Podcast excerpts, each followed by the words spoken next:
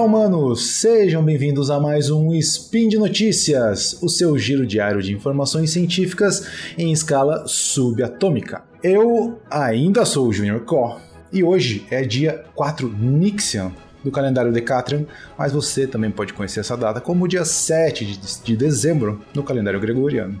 E hoje nós vamos falar sobre matemática.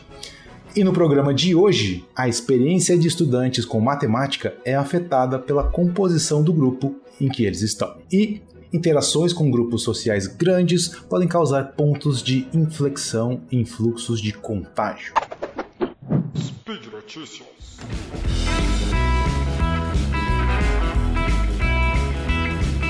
Ai meu Deus, eu quero comprar tanta coisa, mas não consigo achar nada barato.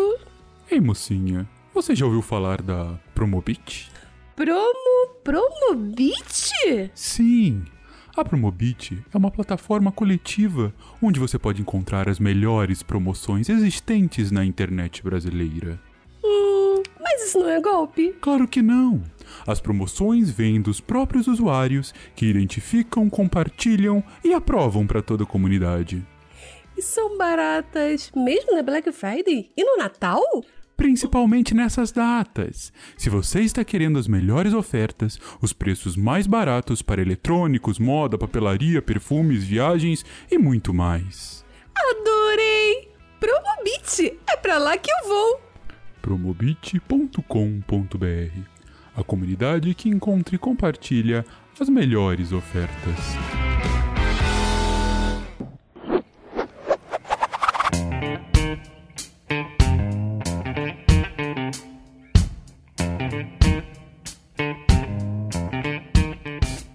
Vamos lá para a primeira notícia. Então, olha só. Pesquisadores de três universidades aqui, a Universidade de Abo Academy, Helsinki e Turku, investigaram é, se o efeito peixe grande lagoa pequena, ou em inglês, né, o Big Fish Little Pond, eles verificaram se esse efeito poderia explicar relações entre sentimentos, matemática e o gênero de estudantes. Esse efeito, o Big Fish Little Pond, ele, ele é baseado na comparação que as pessoas fazem entre a própria percepção em relação a alguma habilidade com o grupo em que elas estão. Basicamente, os estudantes fazem uma, uma comparação de si mesmos com a habilidade média do grupo ou da sala de aula em que eles estão. Se um estudante tem uma habilidade maior do que a média, a sua autoimagem acadêmica ou quanto ele percebe sobre as suas próprias habilidades, melhora. Agora, por outro lado, se a habilidade que ele percebe é inferior à média, essa autoimagem que ele tem se deteriora. Então, a ideia dos pesquisadores foi entender como sentimentos uh, como orgulho, vergonha, prazer e tédio se relacionam com as habilidades uh, desses alunos em matemática. O estudo envolveu 1.322 estudantes finlandeses entre 14 e 15 anos. Ao todo, eles formaram 77 grupos. Os pesquisadores descobriram que, em grupos nos quais muitos estudantes são fortes em matemática, o sentimento de, orgulhos que eles, de orgulho que eles têm relacionado ao próprio conhecimento é negativo. Ou seja, quanto mais forte em matemática o estudante é, menos ele sente orgulho em relação a isso. Mas esse efeito foi mais forte ainda em estudantes que têm um desempenho baixo em matemática. Ou seja, o que isso quer dizer? Se eles é, tem alguma evolução na disciplina, é, que é a mesma evolução que um aluno que está acima da média, eles não sentem um orgulho tão grande é, em relação àquela, àquela conquista do que quanto os alunos que estão acima da média. Isso, torna, isso faz com que os alunos abaixo da média tenham mais dificuldades ainda de superar essas próprias dificuldades e se tornarem é, bons é, em matemática, nesse caso aqui. Um resultado que chamou a atenção dos pesquisadores é que os meninos sentem mais vergonha em relação às próprias habilidades quando eles estão em classes que são muito fortes em matemática. Já as meninas não são afetadas por isso. Os pesquisadores acreditam que isso ocorre porque a matemática é tipicamente vista como um, um assunto uh, masculino, infelizmente.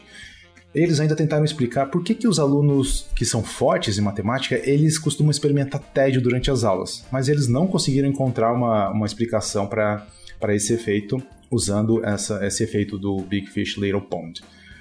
E eles acreditam que isso deve, deve estar mais relacionado aos métodos pedagógicos que são usados e até à própria expectativa dos alunos.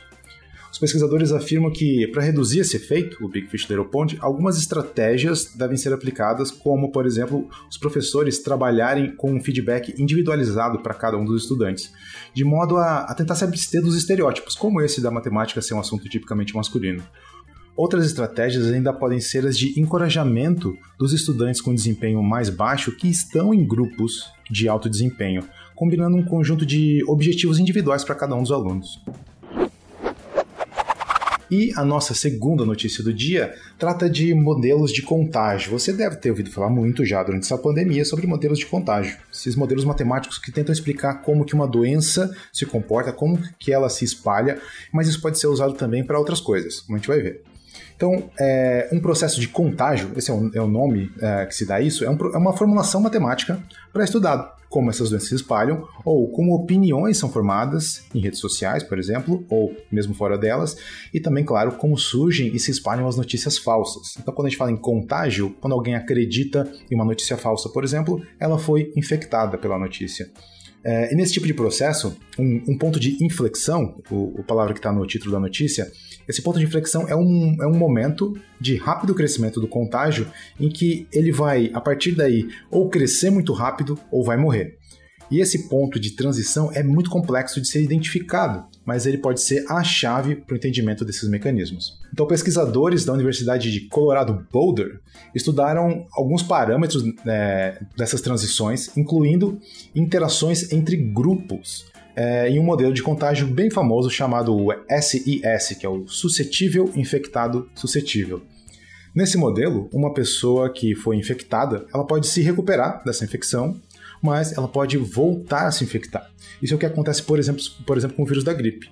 A gente entra em contato com alguém que tem o vírus, seja, a gente interage, a gente pode se infectar, a gente pega a gripe, depois a gente se cura, a gente deixa de ser infectado, mas nós podemos pegar a gripe novamente, então nós nos tornamos suscetíveis mais uma vez. O método mais comum de se usar esse modelo inclui apenas a interação entre indivíduos e não a interação entre grupos, como esses pesquisadores fizeram.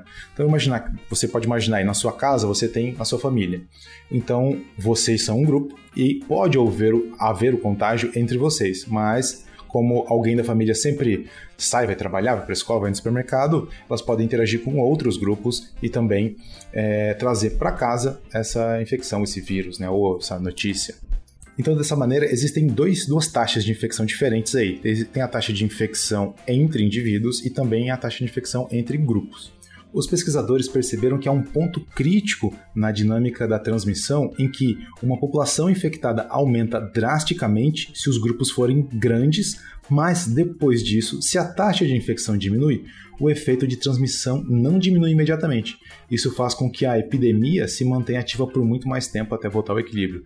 Então, assim, é como se houvesse uma doença e ela se espalhasse entre a população, mas depois de um tempo a população identifica alguma maneira, por exemplo, um medicamento que pode diminuir as taxas de infecção. Só que é, nesse tipo de interação entre grupos, mesmo que a taxa de infecção entre indivíduos diminua, a transmissão da doença não diminui, ela demora muito até voltar ao normal. Outro ponto importante da pesquisa é que existem regiões é, de grupos que ficam transmitindo ou retransmitindo a doença para eles mesmos, independente da taxa de infecção. Mas essa taxa, mas essa transmissão é altamente dependente do número de pessoas em cada grupo.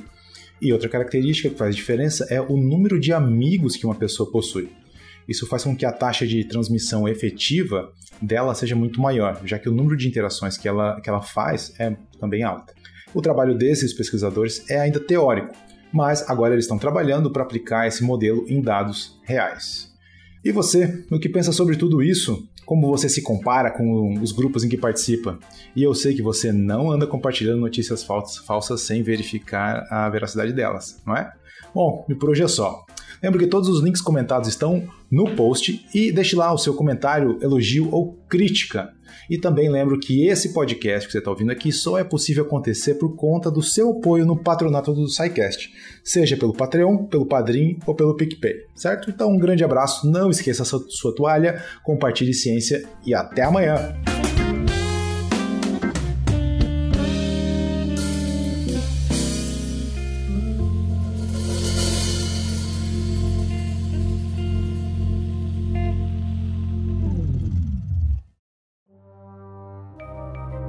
Este programa foi produzido por Mentes Deviantes. deviante.com.br